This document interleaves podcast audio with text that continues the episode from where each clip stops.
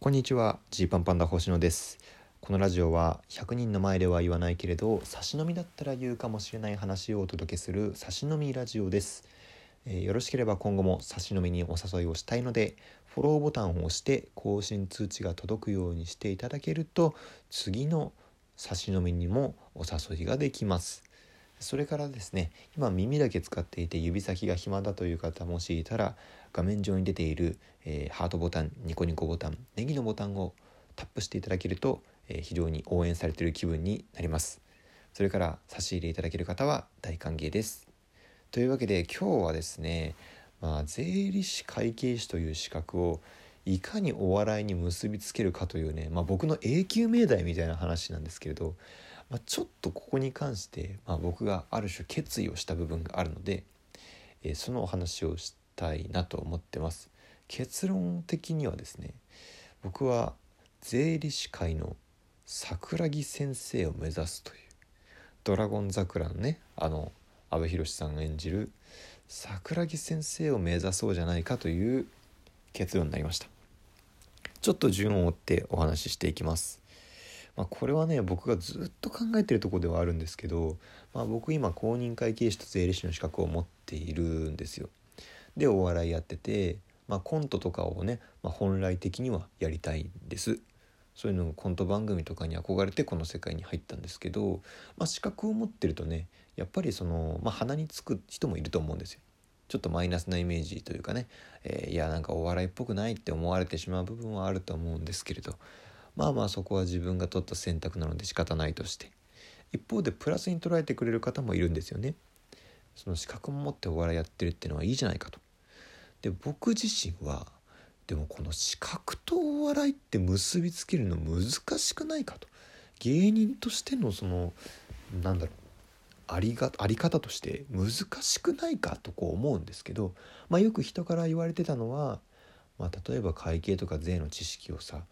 こう面白おかしく発信していくっていうことができたらいいんじゃないかっていうねところなわけですよね。でこれは、まあ、まさにそうだなとは思うんですよ。例えばこうギャグとかをねこう交えながら、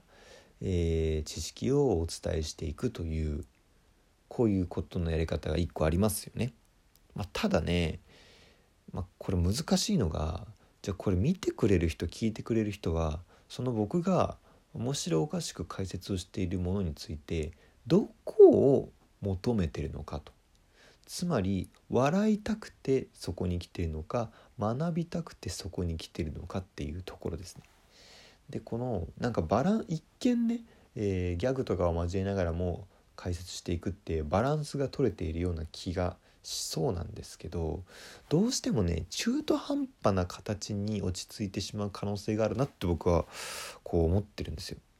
例えば本気でねじゃあ、えー、確定申告の話を聞きたい人がいたとして本気で確定申告の話を聞きたいです。でその人に向かって発信してるんだけど要所要所ギャグがありますと。でこれ息抜きにはなるかもしれないけどあんまりこのギャグが行き過ぎるとやそこ本題じゃねえのよって思うじゃないですか。ね。で例えばこうなんだろうな中田敦彦さんとかのコンテンツとかだと中田敦彦さんというもうブランディングされきっているみんな知ってる方が、えー、まあまあ面白い、まあ、芸人さんがこう発信してるわけだからというので、まあ、見るけれど例えば全くね僕らのことを知らない人、まあ、世の中のほとんどがまだそうだと思うんですけどジーパンパンダ星野ってやつが確定申告の解説してるぞと思って見に来た時になんかなんかめちゃめちゃふざけるぞってなったら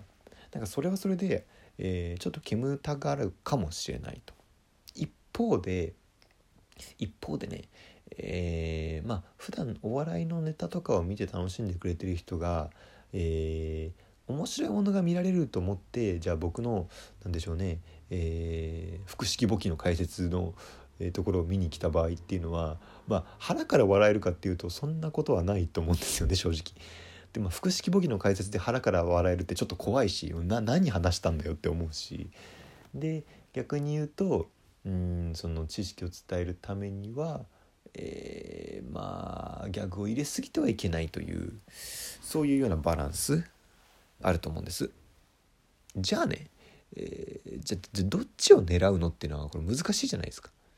普段のライブでは芸あお笑いが好きな人税金の解説に関しては、えー、真面目に話を聞きたい人でそれぞれ別個でやってますっていうのはねなんか僕はこうずっと釈然としなかったんですよね。つまり別なんだろう別赤みたいなさ別赤で発信してますみたいな感じになるのがあんまり嬉しくなくてできれば一個のジーパンパンダ星野としてのなんか同じ人間としてうまくやれたらいいなっていうのはずっと思ってたんですよ。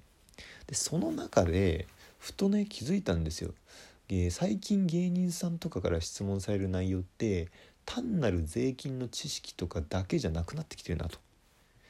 1年目2年目の頃とかはねやっぱり確定申告って何なのとかっていう基本的な質問が多かったんですよ。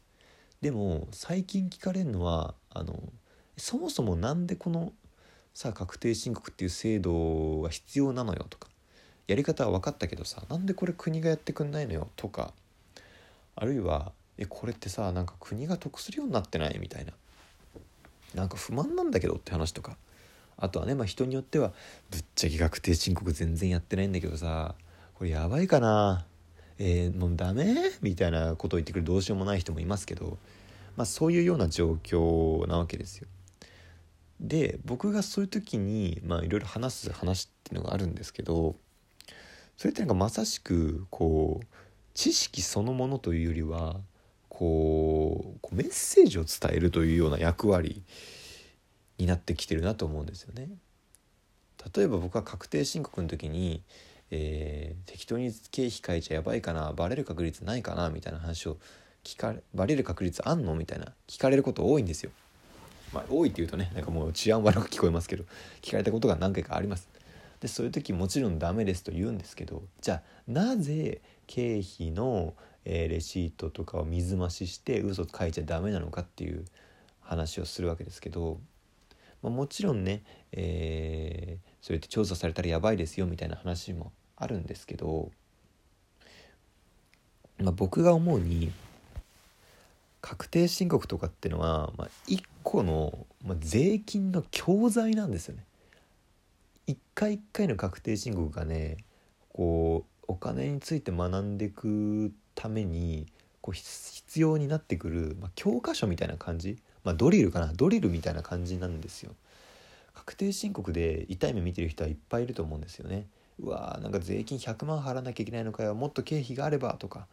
うわーレシート領収書取ってなくてこんなに痛い思いすんのかよとか思ってる方もいると思うんですけどこれの経験が結構大事というかそういう経験をしてようやく国の制度がどういうふうに形成されてるかっていうのがねこう身近に分かってくるんですよ。自分はあたかも関係ない人間かのようにこう逃げて逃げて逃げてこういくとね、えー、いつの間にかあのお金の知識だったりとか税金の知識をもう全く吸収することなく、えー、形作られてしまうわけなんです人間が作られてしまうんですけど、まあ、あるタイミングで痛い思いをすることによってこうね人が変わるタイミングっていうのは絶対あるんですよね。で、まあ、僕自身そういう経験もあったし、えー、逆に言うと、えー、本当はそれが義務教育とかの時にこう税金の勉強とかね確定申告とかこうやってやりますっていうやり方を教えてくれればいいんですけど実はねそうもいかないっていういろんな事情があるんですよね。国はあえて確定申告のやり方は教えてはくれないというこれどうなってんのよっていうとこってみんな気になるんだなと思うんですよね。じゃあその辺の話をしていこうじゃないかと。で最終的にそういう皆さんが興味を持ってるような部分からお話をしてメッセージを伝えてじゃあ確定申告やろうかっていうそういうなんだろうな、まマインドの部分に訴えかけられるような発信をしていけたらいいのかなってそういう意味でこうドラゴン桜の桜木先生もそうじゃないですか。あの第1話の時にね、まあ、シーズン1のドラマの第1話僕が中学生ぐらいの時にあったんですけど、まあ、不良のね生徒たちに対して桜木先生がこう一括するというか「お前ら人生変えなくていいのか」っていうことを言うわけですよね。でその中にも、まあ、例えば税金っていうふうにまさに出てきてるんですけどその税金のルールっていうのは頭のいい人が作ってると。でこれをまあ頭の悪いやつっていうのは何の勉強もしないでただただ頭のいいやつに利用されて税金を搾取されてんだとそれでずっと負けたままでいいのかと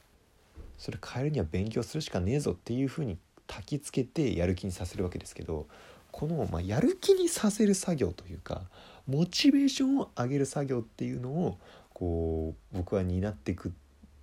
ていうのがこう一番自分のなんか形にフィットするんじゃないかなというふうに思って。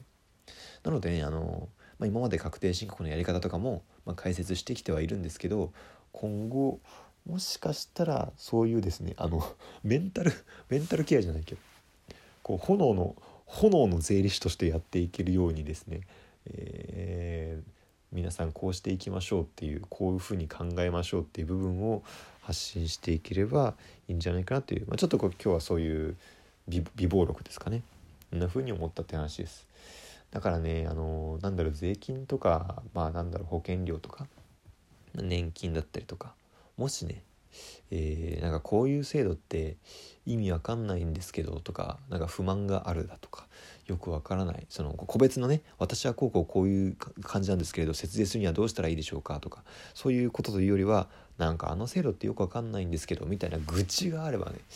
是非ですねあのお便りとかで送ってくれたらちょっと参考にさせていただきます。今後の発信する時にですね、えー、皆さんの心に届くような内容を YouTube とかでも、えー、お届けできるようにしていきたいと思ってます。というわけで本日はお開きです。ありがとうございました。